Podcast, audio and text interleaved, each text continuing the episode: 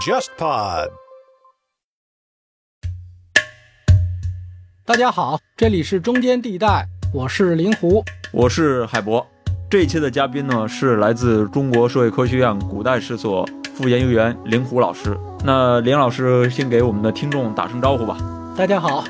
最近呢，林老师出了一本新书，叫做《忧患》，那副标题呢是“边氏党争与北宋政治”。那连老师主要是做辽宋政治史的呀。我自己作为一个历史爱好者，其实是觉得这段时期还是非常波澜壮阔的呀。比如说这段时期，东亚世界其实是有一个非常剧烈的互动的。北宋时期，北方有辽、西夏；到了南宋时期，有金乃至后来的蒙古；南方呢，还有大理这样的政权。那连老师此前是治辽史啊，最近写的这本关于北宋的书，一开头就用了一个小标题，就是“边氏”。似乎你很强调这种外部的地缘政治环境，在你看来，是不是这个北宋或者是甚至南宋一直是很受这个边氏影响？它很受这种地缘政治的影响是非常大的。用我们今天的话来说啊，您说的很对。宋朝和汉朝、唐朝虽然都是咱们历史上非常著名的这个大一统王朝，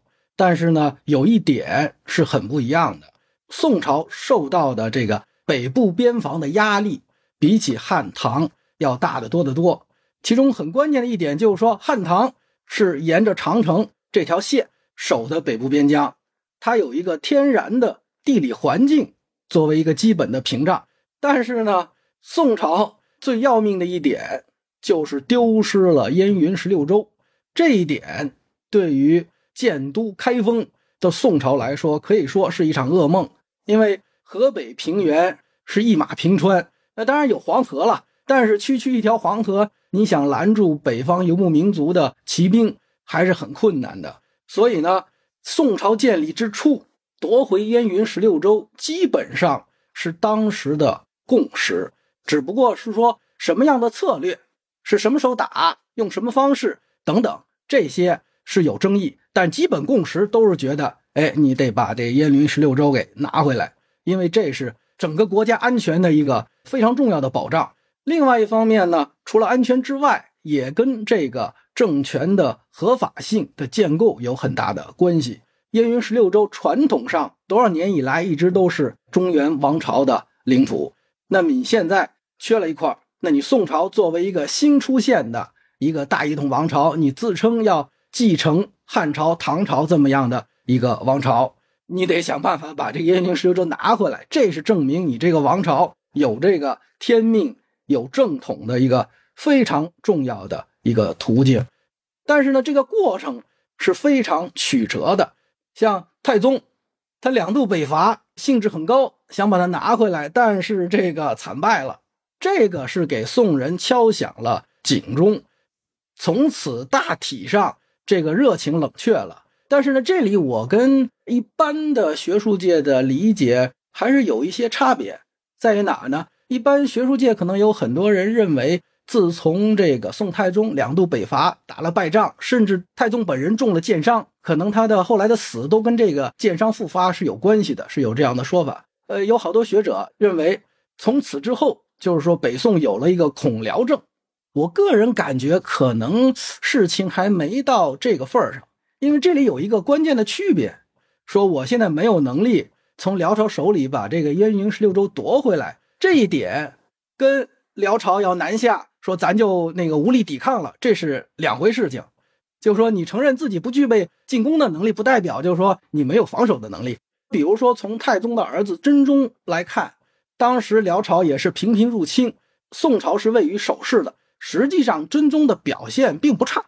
当时因为达成了澶渊之盟，到了真宗朝有一个变化，就当时的。真宗朝君臣上下朝野上下，他们觉得好像可以不用打仗，这个国土咱能通过谈判，每年给点钱，好像就能拿回来了。但是问题就在于后来到了真宗的儿子宋仁宗这儿，就是庆历年间，因为西夏反叛，这边辽朝突然之间又提出新的要求，这个给相当一部分宋朝人一个非常大的一个刺激。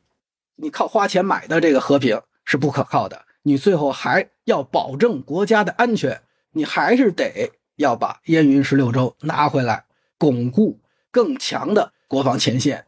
当然了，怎么实现这个目标，可能这个过程很复杂，是吧？可能它有一个很复杂的一个庞大的一个计划。也正是因为它这个过程很复杂，有个庞大的计划，所以就牵扯到一系列的内政的东西。所以在这个意义上理解宋朝在北方受到的压力，它和辽朝，包括后来因为西夏又起来了，这些关系也是咱们理解整个内政的一条很重要的一条线索。嗯，整个北宋作为中原王朝的话，它其实是边疆是进一步往南推移了很多。原来都是说所谓的有这个长城所在嘛。到了北宋时期，这个边疆进一步往南，一直到了北京这一块，北京、河北这一片去了。大众认知来看，其实还是很多会把宋代看成是所谓的这个正统吧。但其实这一段时期，像北方的辽、西夏，其实也是占据很重要的一个地位的。其实我甚至会觉得，北宋跟辽是一个南北朝的这样一个概念呢。我不知道您怎么看待宋跟辽之间的这样一个简单的关系啊？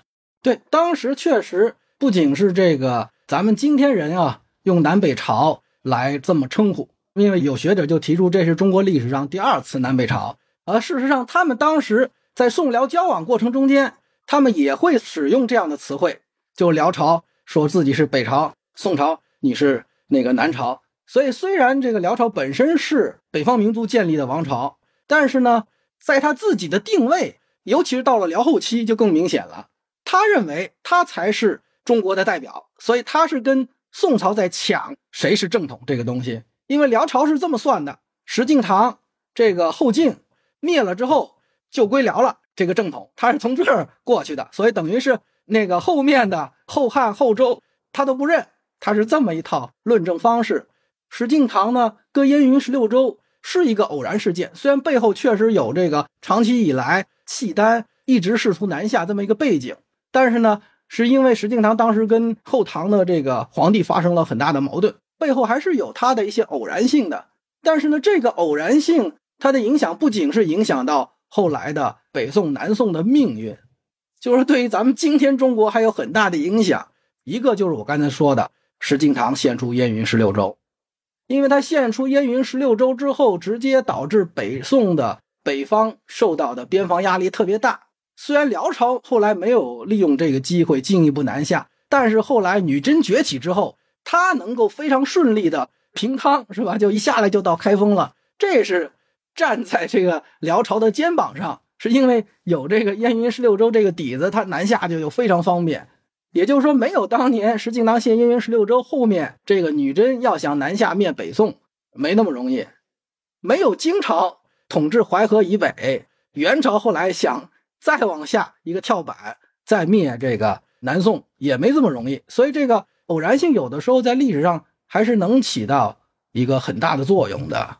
其实我知道，国内应该说宋史志的人是很多的啊，就研究宋代有非常多的人写关于宋代的书。但其实刚才说的辽啊、金啊、西夏呀这些王朝，研究虽然也是有很多研究了，但其实在整个大众书写领域是非常非常少的。我不知道您觉得这是什么原因呢？这个主要我觉得还是跟您刚才说的是跟研究有关系。你如果单看这个呃辽金报西夏，可能研究的量还行，但是跟宋朝比，可能还是。差的比较多，而且很多牵涉到一些具体人和事的内容，尤其是少。因为如果咱们像大众这个书写的话，一般还总是要以事件、以人为中心，但这方面信息就更少。所以归根到底还是一个就是史料太少的问题。你比如说像辽史的话，传统来说就是一部这个辽史，中华书局点校本就是五册，就是这么多东西。但是近年来出了一些墓志。包括一些契丹文字的解读等等，有很多进展。学术研究上，我感觉会有一些很大的突破。但是这些东西最后能不能转化到大众史学上来，不好说。因为可能那些东西故事性未必够，因为它的一些人和事方面的这些记载，相对来说可能还是会薄弱一点。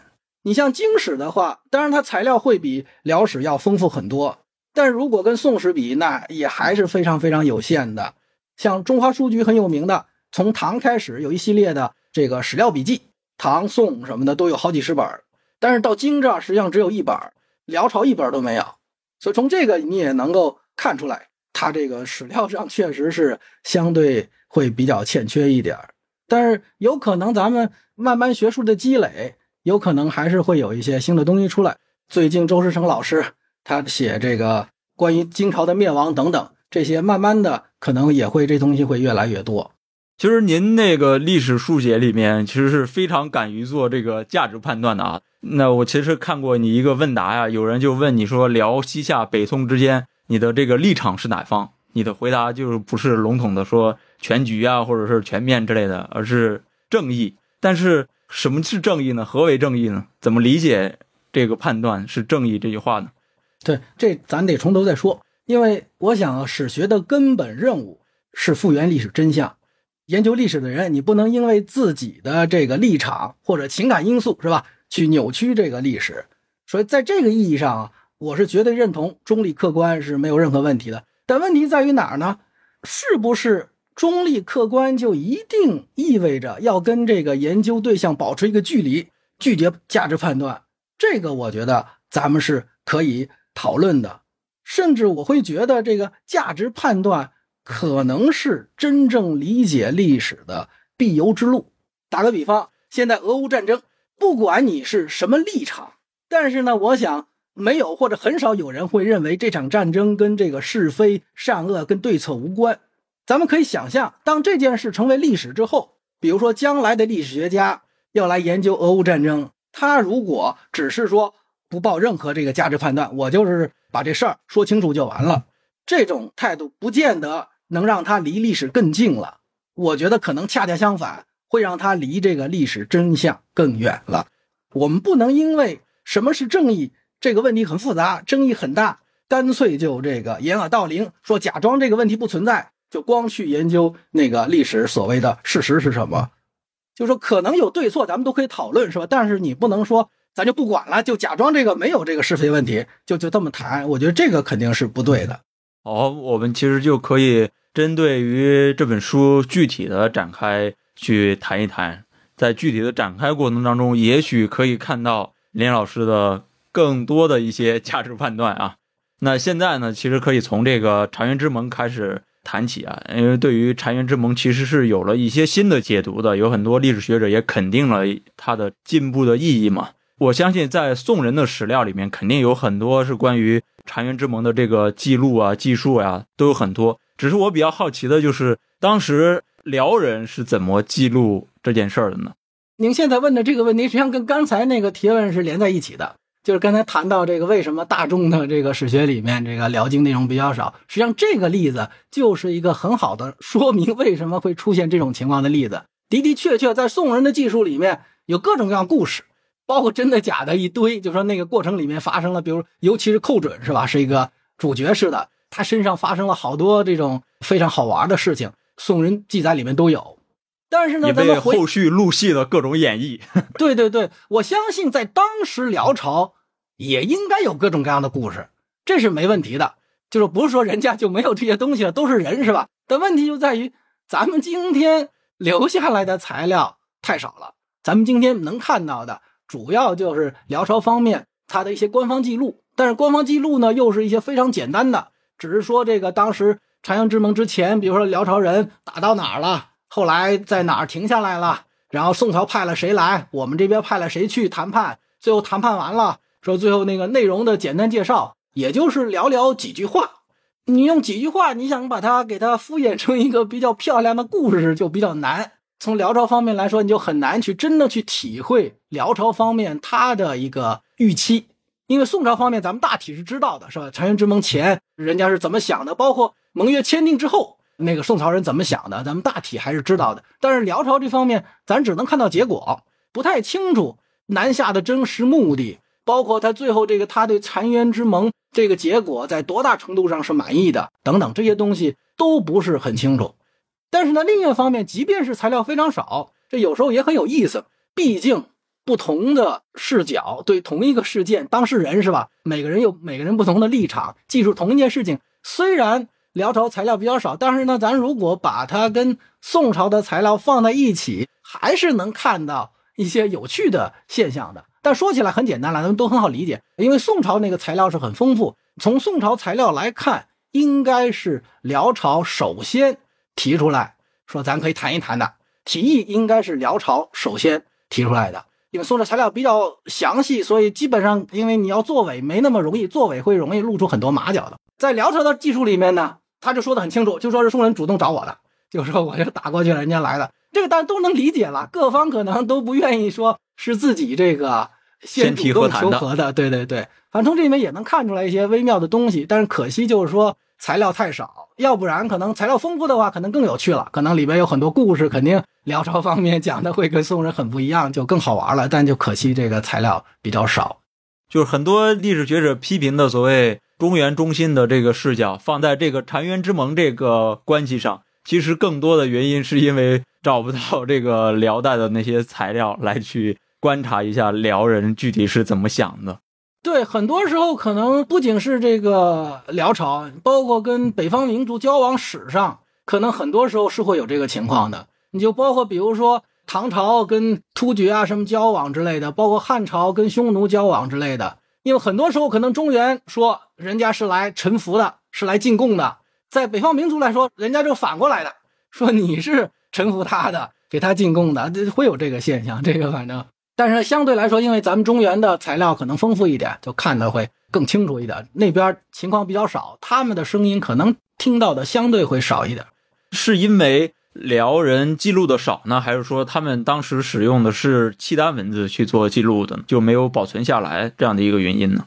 不会，这正常情况下应该记录都应该还是挺多的，只不过是后来，因为咱们今天看到的辽朝的材料，主要是辽朝灭亡之后，通过金朝再到元朝，最后咱们看到的关于辽朝历史的记载，最后是在元朝他给他编出来的。那么在这个过程中间，大量材料都已经丢了。因为中原相对来说，这种保存文献的传统啊，会比其他的周边的要强很多，而且确实可能从文献的量上来说，可能也会比他们多很多。刚才我们提到这个澶渊之盟之后啊，就是在仁宗时代呢，宋辽之间本来澶渊之盟建立了一个稳定的和平时期，但是在仁宗时期，宋辽之间出现了一个新的势力，那就是。西夏其实三方之间是互有战事啊，时而是辽夏同盟，时而有可能是宋夏合议。但是在庆历二年，北宋和辽在澶渊之盟的基础上又达成了一个新的合议，有点类似于这个补充协议的意思啊。对对对，就是补充了一个庆历增币，当时是这个庆历增币增了是二十万的岁币。哎，我不知道这个二十万岁币。相较于澶渊之盟，当时北宋跟辽之间的这个岁币是涨幅多少呢？这涨幅还是不小的。澶渊之盟是规定，当时宋朝是每年给这个辽朝是白银十万两，捐二十万匹，这俩加起来叫三十万，挺有意思的。宋代它的财政啊，它在做统计数据的时候有一个特点，它会把不同的单位的东西这个数字直接相加。就比如说，你本来咱们按照现代人的理解是吧？白银十万两，你跟这个绢二十万匹，你怎么能直接相加呢？因为一匹绢不一定等于就是一两白银，这数值可能是不一样的，你得折算之后再相加。但是当时宋朝的他的这个习惯就是直接给你相加了，他加完之后单位就比如说，如果是白银和绢，他单位就是两匹，把单位俩也搁一块了。甚至很多时候他在国内财政的时候，因为他很多收的这些赋税。有各种各样的东西，因为它不仅是收钱，还收各种实物，政府财政收入。比如说，他统计的时候也是这样，杂七杂八一堆不同的东西，它数字直接给你相加，然后最后单位呢可能一串名词，因为不同的单位全给你落在一块儿，很奇怪。我也专门问过研究宋代财政史的，我说，因为这样的数字，按照咱们今天的理解，这个数字是没有意义的。那具体说为什么会出现这种现象？好像咱们现在对于当时财政运作的一些特点，可能还了解的还不够。反正当时就是这么用的。澶渊之盟一般都说三十万，实际上是十万两白银加上二十万匹绢。那清理增币呢，增了也是二十万，但是这个二十万里面呢，也是十万两白银加十万匹绢。如果咱们拆开比的话，等于是白银翻了一番，这个绢呢，等于是加了一半，涨幅应该来说还是挺可观的。如果光就这个东西本身来说，这些绢跟白银对于当时北宋中央财政的压力如何呢？这点也很有意思。你仔细看一看吧，这么点钱，在当时宋朝中央的财政收入来说是个毛毛雨。说一个概念，庆历年间，北宋全国的财政收入大概一年能超过一个亿。当然了，这里面因为不同的单位可能换算之后，可能不一定有这么多。比如说咱们都折成白银，可能不一定有这么多。但不管怎么说，再怎么换算，你拿一个亿跟这五十万比，肯定是一个毛毛雨了。当然了，这个一个多亿里面有一部分也是留给地方财政的，但是中央财政那数量也相当可观。如果只是这么一笔钱的话，对中央是基本上不构成任何压力。但是问题在哪儿呢？宋朝财政到了仁宗时代。他压力还是很大的，但压力不是来自于说给辽朝的这个钱。非常讽刺的一点，他财政的一半以上这么多钱，一半以上是用来养兵的军费，所以这里面很荒唐。按道理来说，你花了这么多钱养兵，应该很威武是吧？总得见出点效果来。结果就是宋朝就这么回事他又花大量的钱，每年财政支出一半以上是养兵的军事，还是不行。他很大程度上，他是把这个军队变成了一个社会。福利的一个机构了，因为自然经济嘛，咱们以前农业经济就说那些农民可能他家里没什么储蓄，基本上一年种的东西一年也就全部用完了，不会有什么积蓄。那么一旦碰上天灾，那肯定就马上就就不行了。那宋朝政府为了避免民间出现动荡，因为你一出现逃亡就是一个巨大的这个社会上的一些问题，是吧？肯定会各种落草为寇啊，或者抢劫啊，或者什么都会出来了。那他有一个办法解决这个问题，你们都来当兵。就直接把你招到军队里面了，进了军队就给你等于是国家给你养起来了。所以某种程度上，宋朝的这个军队它为什么这么庞大？很大程度上是因为政府把它办成了一个社会福利性质的一个机构了。按道理来说，咱们办军队的唯一目的是吧，应该是让军队有效率，是吧？能够保家卫国。但是在宋代，他军队为什么说每年支出这么多军费，最后还不管用？很大一个原因就是说。他把军队办成了一个社会福利机构，救济性的，就是说你们这个老百姓过不下去了，有些或者一些怎么着，哎，我都给你弄到军队，给你养起来了，铁饭碗，就变成这么一个情况了。宋代的这个军事体制确实是有很多可说的地方，很有意思，很有特点。的这个，嗯嗯，那其实您是把这个庆历增币看成是一个很重要的一个节点了，它是宋辽关系上一个作为新的一个变化吧。从这个钱数上来看，似乎对北宋是没有多大影响的。但是为什么您会觉得庆历增币会是一个那么重要的节点呢？关键是它是一种不安全感，因为是你现在给了，比如说又加了二十万，暂时搞定了。那对很多宋人来说，不知道哪天辽朝万一又怎么地了呢？或者说他要真要狠了，这真打我们呢？就这个原来是以为签订合约签完之后，事实上也是真宗签完这个。协议之后，后来他国内的很多军事，他就不会再积极的再去说要备战啊什么的，都放下了，都觉得反正这问题已经解决了，咱就歇口气吧，也都过好日子，大家就安心吧。那你现在突然之间说在这样过了三十多年，大家都以为说这个享受太平生活，突然之间，哎，对方不干了。虽然最后可能你付出的那点钱本身对你的腰包来说不算多大件事儿，但是这个给人心理上的打击是很大的，而且它还不只是这个，因为这里面涉及到。不仅是给钱的问题，还有一个地位的问题。因为澶渊之盟的时候，他这个给的钱，盟约里面写的非常清楚，叫做助，帮助的助，意思就是说咱是兄弟关系，我们家可能富点是吧？我就给你点帮助你。那到了这个庆历增币的时候，一开始辽朝是要求宋朝说，不仅是要加钱，说你加钱的时候，这个就不能再叫助了，要改叫县，就变成是有一个上下级的关系了。那到最后县没谈下来。是改了一个纳，就交纳的纳，就是比那个县的程度轻一点儿，但是反正也是跟注也不一样了。说这里面就说不完全是一个钱的问题，涉及到两国之间的地位的问题，这些一系列的都给宋人是很大的一个刺激。再这么下去，万一人家又有什么想法，靠花钱恐怕是搞不定的。归根到底还是得自强，所以这是我觉得是宋人很大的一一个变化。当然了，这么说不是说宋朝所有人。都有这个积极的想法了，像仁宗可能自己就没觉得怎么地，就交了二十万就就该过好日子接着过。再往后到神宗，他人家就觉得一定得解决这个问题了。仁宗时期其实也是在庆历增弼之后，仁宗也开启了一个改革吧。当时是范仲淹主导的所谓庆历新政嘛。当时这个改革背景跟这次增弼，甚至跟西夏之间的战事有着怎样的关系呢？是不是也是一个促成因素？对对对，当时庆历增币当时的这个背景。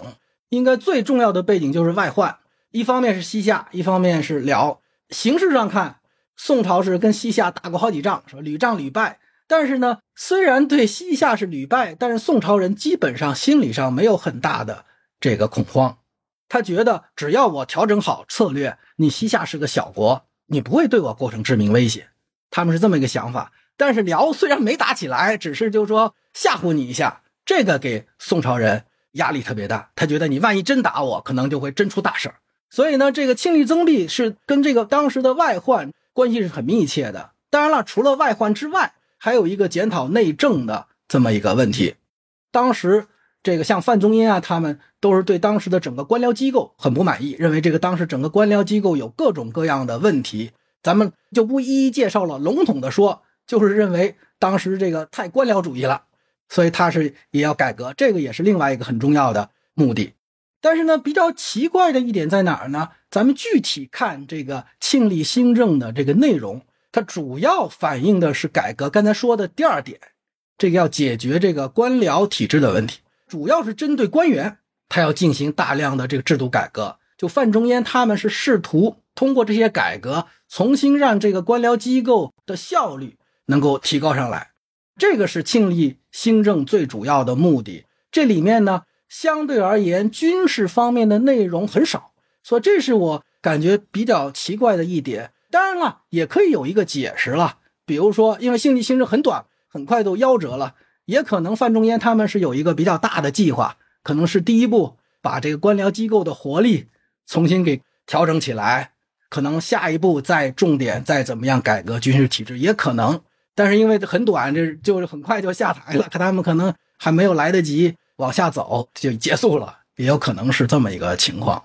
但对，就是没有这种军事性的改革，你就很难从一个具体的事实链条上来反映出他这种对辽的这种恐惧，或者是因为庆历增弼，所以要做出这种改变的那种决绝的心态，可能就没有那么强烈。从这种事实的证据链上来看。但是呢，从当时的人的一些谈论上来看，这件事应该是给他们刺激是很大的一个事情。但具体反映到这个庆历新政的内容上来说，相对来说比较少。似乎在庆历新政期间，整个新政的实施时间很短嘛。当时的所谓有范仲淹跟吕夷简互相不对付嘛，从那开始，宋氏的这种党争就开启了，是吗？实际上，当然这事儿实际上是在庆历新政之前发生的。因为到庆历新政的时候，宰相吕夷简已经下台了。当时呢，范仲淹一开始还是只是做这个台谏官。所谓台谏，就是御史台的御史，加上这个谏官，等于就是古代专门负责这个监察的这么一批官员，是吧？专门给皇帝啊、百官啊等等这个挑错的。他们这么一批年轻的，以范仲淹为范仲淹当时不太年轻了，但是他底下那帮同事什么的，基本上是以一帮年轻人为主的这么一个群体。这帮群体跟确实是跟当时的宰相吕夷简给掐起来了，原因是仁宗要废这个皇后，然后呢，宰相吕夷简是赞同的。咱们现在可能对中国古代的皇帝制度认识会有些偏差。当然了，你要说有些皇帝啥都不管，想怎么样就怎么样，这皇帝是有，但是是极个别的。一般情况下，皇帝也不是说你想怎么样就怎么样的。比如说废皇后，相当于夫妻感情破裂了，是吧？要离婚。用咱们今天话说是这么情况，但是这个在当时就不是一个你皇帝想怎么样就能怎么样的问题。比如他要取得大臣的支持，要不然这事儿不好办。这个时候，宰相吕夷简是支持他的，但是呢，以范仲淹他们为代表的这么一批年轻气盛的这个台谏官，他们是反对的。他们认为皇后可能是有一些错误，因为这中间有一些故事。仁宗喜欢几个妃子，然后呢，好像那几个妃子也很嚣张。后来有一次在仁宗面前跟这皇后吵起来了，皇后呢就想给那妃子一巴掌，结果呢仁宗上来劝架，打在仁宗脸上了。有这么一个事儿，所以当时仁宗说：“你这皇后，你你敢打我，这这这了了不得了，是吧？”说这这打脸了。嗯，对对对。但是呢，后来就说范仲淹他们意思也说这事儿呢，可能皇后是有些错，但是呢背后是有原因的等等。最后两方掐起来了。当然了，吕夷简是宰相，背后又有皇帝的支持。那最后当然是范仲淹他们惨败，最后都被赶出中央了。这个事情呢，确实可以说是宋氏党争的一个开始，因为他的代表就是有一帮年轻气盛的，是标榜这个理想主义的台谏，跟宰相等等一些大臣掐起来这么一个东西。但是很有意思的一点，另外有一点，很多年之后，像范仲淹啊，包括欧阳修啊这些当年。党争中非常激进的主力都忏悔了，觉得自己当年这么激进是不对的。在他们后来看来，你虽然打着理想主义的旗号，要追求这个道德的纯粹性，但是呢，你如果过于激进，导致的后果会给整个国家带来一个灾难。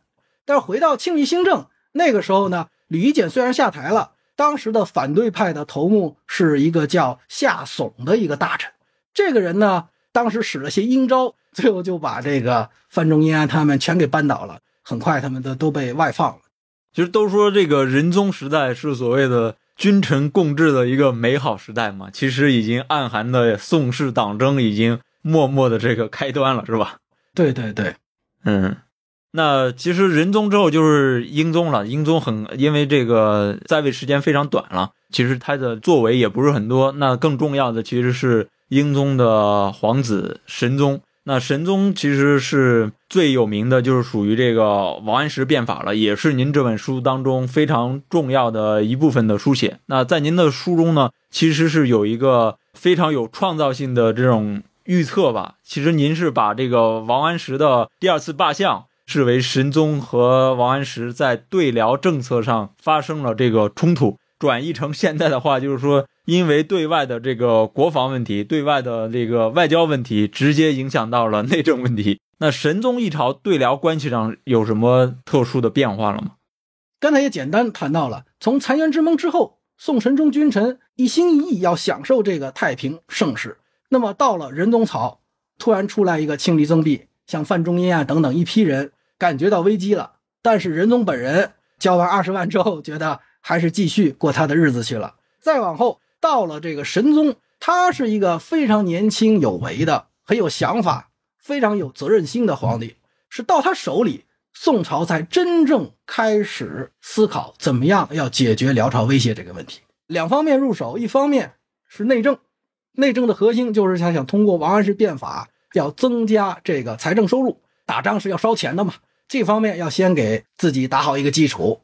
第二块呢，在对外上面，他也特别讲究策略，说。你辽很强大，我不先碰你的，那咱一步一步来。第一步，在他的设想里面，就是咱先拿下西夏，然后第二步再来对付辽，是这么一个设计。从内政开始，外交它也是分步走的，这么一个大的一个计划。您刚也提到，他其实对于西夏是很强硬的一种政策了。用后见之明来想象的话，其实辽、北宋、西夏这三方当中，宋是居中的这样一个。位置吧，那神宗是怎么考虑这三方关系的呢？就这个三方关系来说，宋辽夏还不是一个一般想象的一个三级的关系。严格上来说，它实际上是宋和辽是两级，这是两个超级大国。那么西夏呢，只是夹在这两个大国之间的一个小国。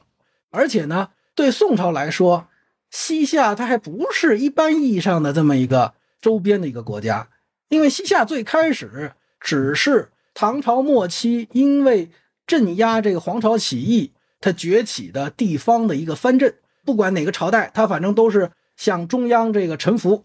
那么到了宋朝建立之后，它也是这样。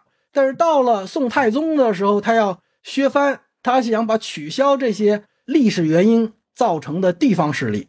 所以当时是宋太宗，他也是想把这些呃历史遗留问题全部解决掉的。但只是他在削藩政的过程中间，他这个方法不太高明，最后引发了反叛，而且这个情况越来越糟糕，最后就是西夏就是他自己宣布要建立独立的政权了。在当时，西夏国主李元昊他会认为我西夏跟辽朝结盟，不断的蚕食宋朝，这个是对西夏来而言是最好的一个策略。就宋夏之间可以说是完全缺乏建立同盟的这个互信的基础，所以呢，神宗对辽这么软弱，这个确实是很奇怪的一件事情。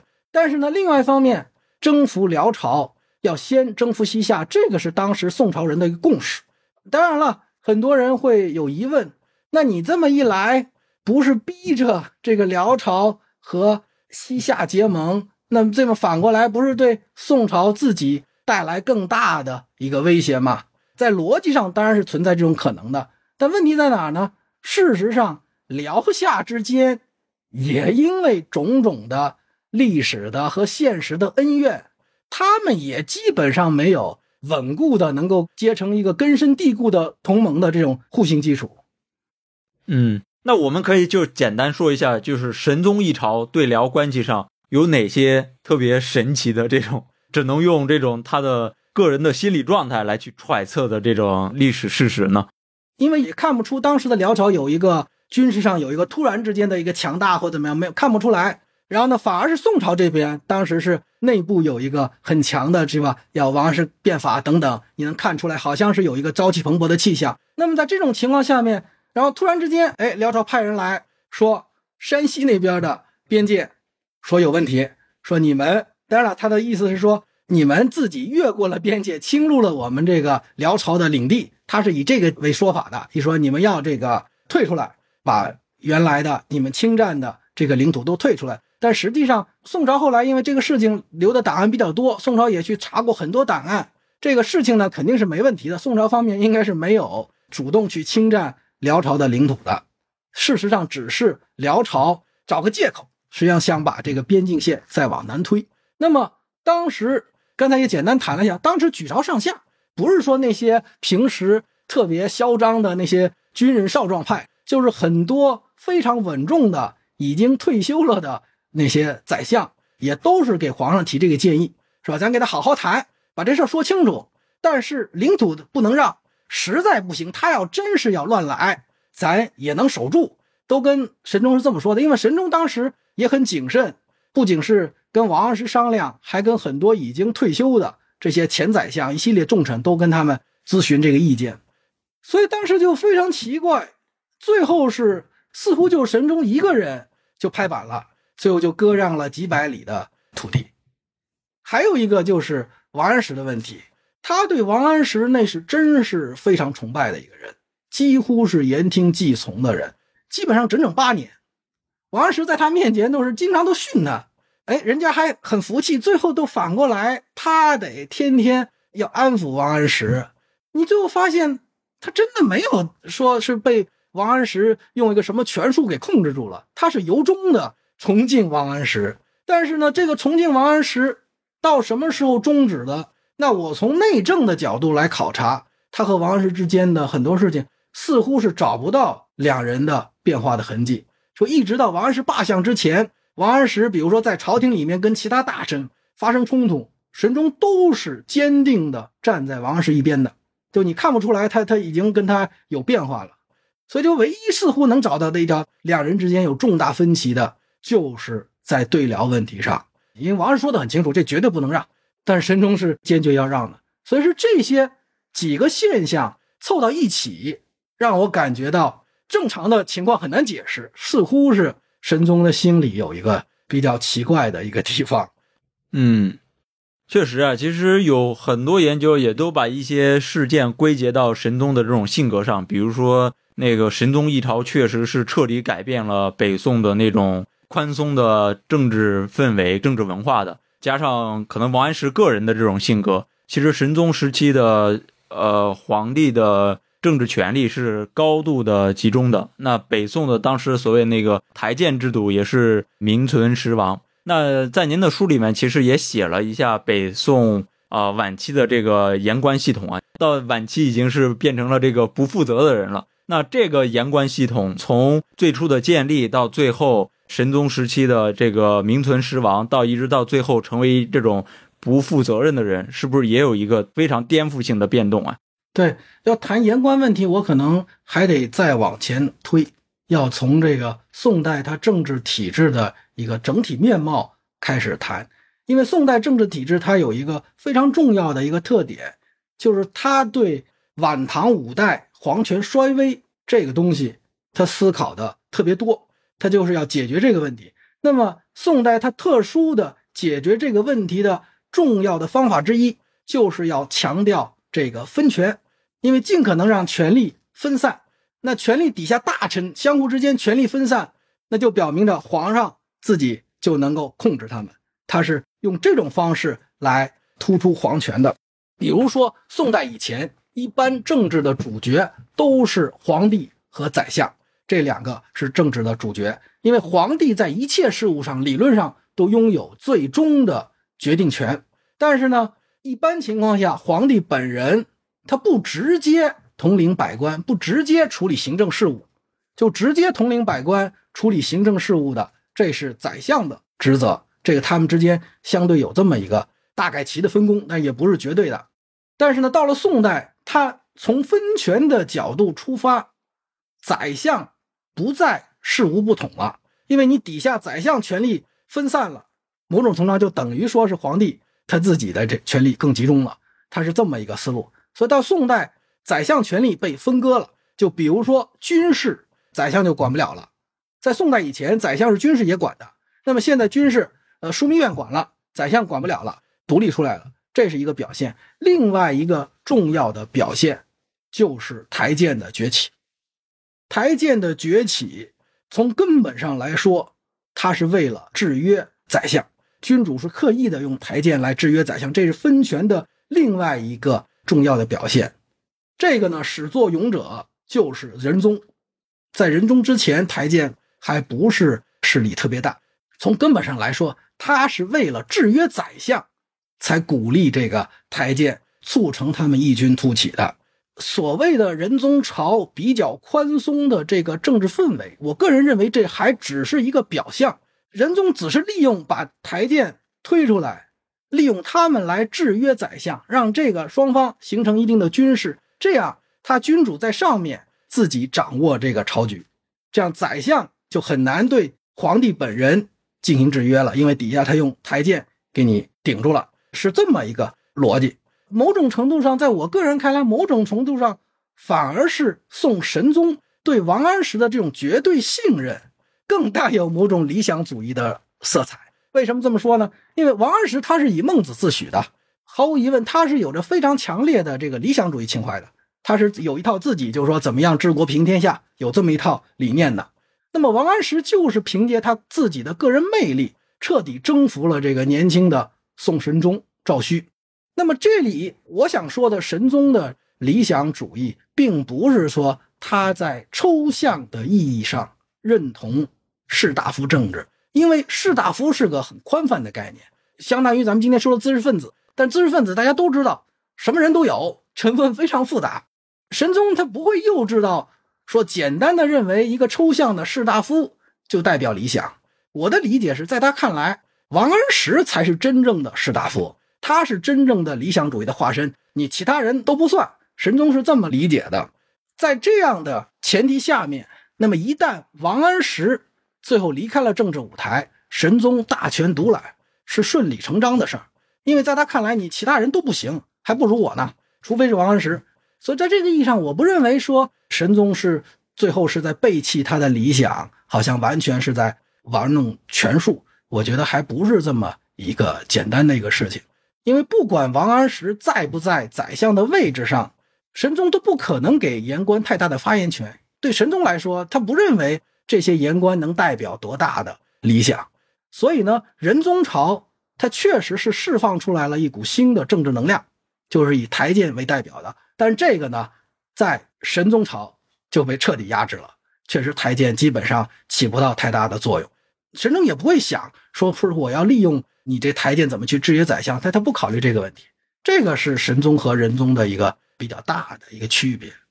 嗯，那到了这个晚期，这些言官系统为什么又变成了所谓不负责任的人呢？变成了那种互相攻击的时候的一个利器了。对，可以用一个大的时段来考察，因为咱们后来明代也是这样。明代有明代的这个党争，宋代有宋代的党争。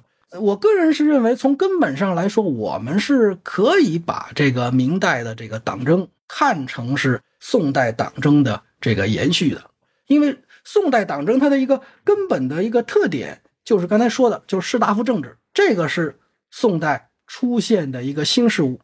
所谓士大夫政治，想主要表现就是太监的崛起，因为原来宰相一直是政治的主角，这没有问题。只不过原来主角是君主和宰相，现在就多了一个第三方的力量，就是太监。这个实际上就是士大夫政治具体的表现。那么，怎么认识宋明两朝的这个士大夫政治，可能是我们理解中国传统政治的一个关键的地方之一。不管是古人还是现代人，大多数都是对这个士大夫政治进行充分的肯定的。但是呢，明末。亲身经历过亡国之痛的大思想家王夫之，他对这个是有很不一样的看法。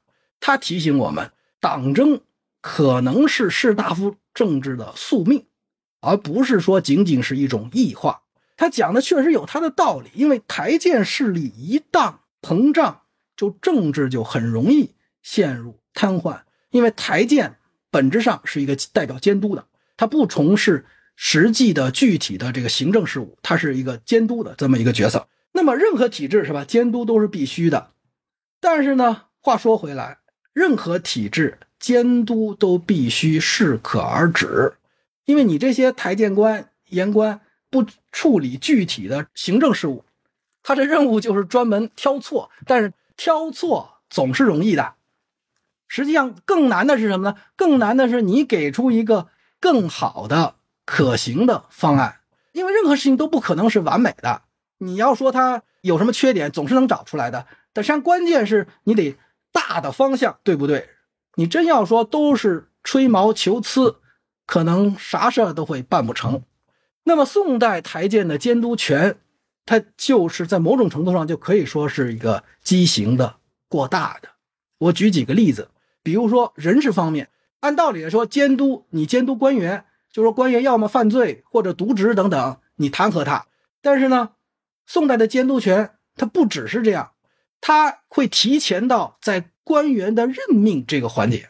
就说如果哪个官员任命，台谏觉得这人不够格或者是不合适，怎么着，他就会上来疯狂的攻击，就能把那人给骂的狗血喷头。人家还没机会犯错误呢，就先给轰下来了。这是人事安排上的。那在具体的行政事务方面，几乎可以说，所有的国家的大政方针、大事小情，所有的行政的日常运作，言官都有这个发言权，他都可以评头论足，发表意见，是吧？说这事儿哪儿哪儿不对，也就是说，整个台谏嘛，他对国家用人和行政可以说是一个全面介入、全程管控的这么一个状况。说的难听一点。这些人呢，往往是站着说话不腰疼，然后自己他天天呢是盯着那些真干事儿的人，挑他们的错。那最后结果是什么呢？结果弄得可能真正干事儿的人最后也干不成事儿了。像古人有句话：“筑舍道旁，三年不成。”就说你在路旁边盖房子，你三年都盖不起来。为什么呢？路边老有人来人往的，每个人一个意见。最后你你你就晕了，你就不知道该听谁的。这个人说这个好，哎呀，明天来那个人说那样好，最后就弄半，最后弄三年，你的房子都盖不起来。宋代呢，就是因为台谏的这个过分的监督，就陷入了类似的这么一个困境。而且呢，这种过分监督吧，它还有一个弊病，就是越激进，越容易占领舆论。因为大部分台谏官员他的品级都很低，他的政治影响力，当然了，一方面是皇帝。支持他。另外一方面，他们的政治影响力在很大程度上来源于舆论。当然，这个舆论不是咱们今天的一般的老百姓中间的，指的是士大夫中间的那个舆论。你要依靠舆论，或者说你要掌握舆论，往往是必须要不断的展现出超越前人的激进。现在一样，古代也是一样。你表现的越激进，越容易掌握舆论。长期发展下去，最后就很容易堕落为党争的工具。最后就是像污蔑啊、诽谤啊等等种种的阴险手段，无所不用其极。这背后呢又有制度上的保障，为什么呢？咱们今天比如说要去揭发谁是吧？是要讲证据的，要去告谁是吧？你得提供证据。但是宋代台谏人家不需要这个制度，当然也不是宋代就开始的，以前也有，但中间有过一些变化，到这个宋代又恢复了。这个叫封文言事，就说你要去告某个官员，你不需要提供证据，你只要听别人说，风文就是传过来的那个话，说你只要听到说有这样的说法，说某某人贪污了，甭管谁跟你说的，你也不用去核实，你就会直接向皇上提出弹劾，说这个官员贪污了。至于有没有贪污，皇上你可以接着去查，如果查出来没有这事儿，台谏也不用承担责任，而且你也不用说我这是听谁说的。他制度上是保障，你就有这个权利。皇上如果真问你说你你你这谣言是哪来的，你也可以不说。那这个就变成了，你可以编造谣言，你不用听人说，是吧？我自己编，我就可以可以攻击你别人。事实上，这样的事情发生很多。最有名的一个例子就是英宗的末年，应该是那个治平四年，是神宗已经即位了，就是英宗刚死没多久。当时是因为这个溥仪的事情，就是呃神宗。怎么称呼对待他自己亲生父亲那个事情啊？当时是欧阳修是属于那个中央决策圈的，就也是跟台谏掐起来了。后来呢，台谏就要想把扳倒这个欧阳修，就其中一个叫蒋之奇的这么人，就跟皇上造谣说什么呢？说欧阳修跟他儿媳妇通奸，这个事儿当时闹得特别大。这个欧阳修要死要活的，欧阳修就提一个要求，说这事儿你得给我查清楚了。说我到底有没有这事儿？有这事儿，就说你把我全家都给斩首了。如果没有这事儿，说皇帝你得追究这个到底是谁给我造的谣。但是呢，皇上也很尴尬，制度上理论上他又不能追究这个事情。一问蒋之奇，蒋之奇说我是听人说的，皇上也没辙，就来来回回好多趟。那最后呢，蒋之奇还是年轻，扛不住压力，最后招了，说这是我们御史中丞，蒋之奇是御史，那个御史台的长官叫御史中丞。是这个御史中丞，他跟我说的。那皇上就找这个彭思勇，说这个你到底听谁说的？是吧？说人家欧阳修坚决不干，要要要查清楚。你给我说，那个这个彭思勇是个老狐狸，人家做到御史中丞了，老同志了，也干了好多年了。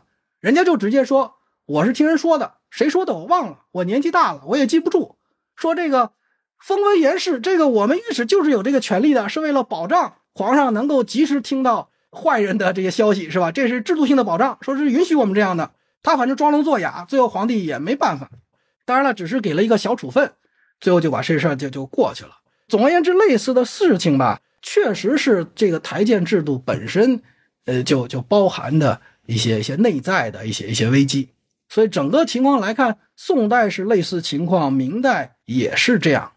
而且很有意思的时候，明朝人，包括后来清朝人都把这个问题认认识得很清楚。像北宋快灭亡的时候，当时金兵已经快南下了，然后马上要到这个开封了。你看，社稷存亡未卜，结果呢，东京城内这帮士大夫还在争论，说是否南迁，或者说怎么迎战，还得争论不休。最后你这还没弄完呢，人家已经包围开封了。当时多尔衮因为清兵入关之后，他先是赶跑了李自成嘛，占领了北京。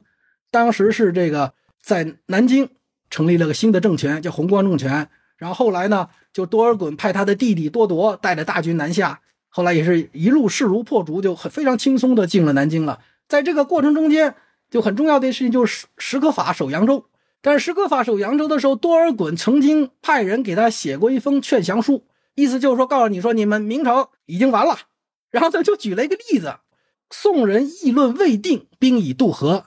就说当年北宋的时候，你们还在那儿讨论呢，结果人家都已经渡河了。说你们现在明朝跟宋朝人一模一样，也就那德行，说的还真是没错。而且这个话呢，也不是多尔衮自己写的，他也没有这能力，他是当时是找的投降清朝的当时一个江南才子叫李文的人写的，就是当时明朝人也认识的很清楚。明朝后来亡国也是这个情况，就说崇祯要不要这个迁都，或者说要不要派太子去。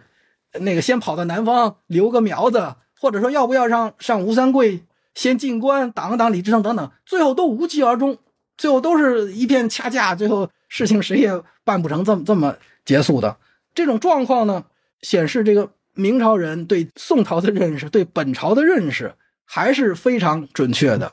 一直到后来清朝同光之际，同治、光绪年间，像这些呃所有所谓清流的崛起，也有这个问题。像天津教案是吧？曾国藩办那个案子，当时就觉得是你要跟洋人干是吧？你曾国藩说这是妥协什么的，人家就只就就是在那儿那个曾国藩给弄得这个很惨。像郭松涛什么曾国藩的他的那个最好的朋友之一，他讨论这些事情也是直接拿这个宋朝、明朝来做一个历史的对照的。在他看来，这个都是有一个一脉相承的这么一个东西。也就是说，某种情况下来，确确实实士大夫政治有它内在的一些问题，可能是跟党争有着这个很亲密的一个联系。可能这方面的研究也是您接下来的一个重要的研究方向吗？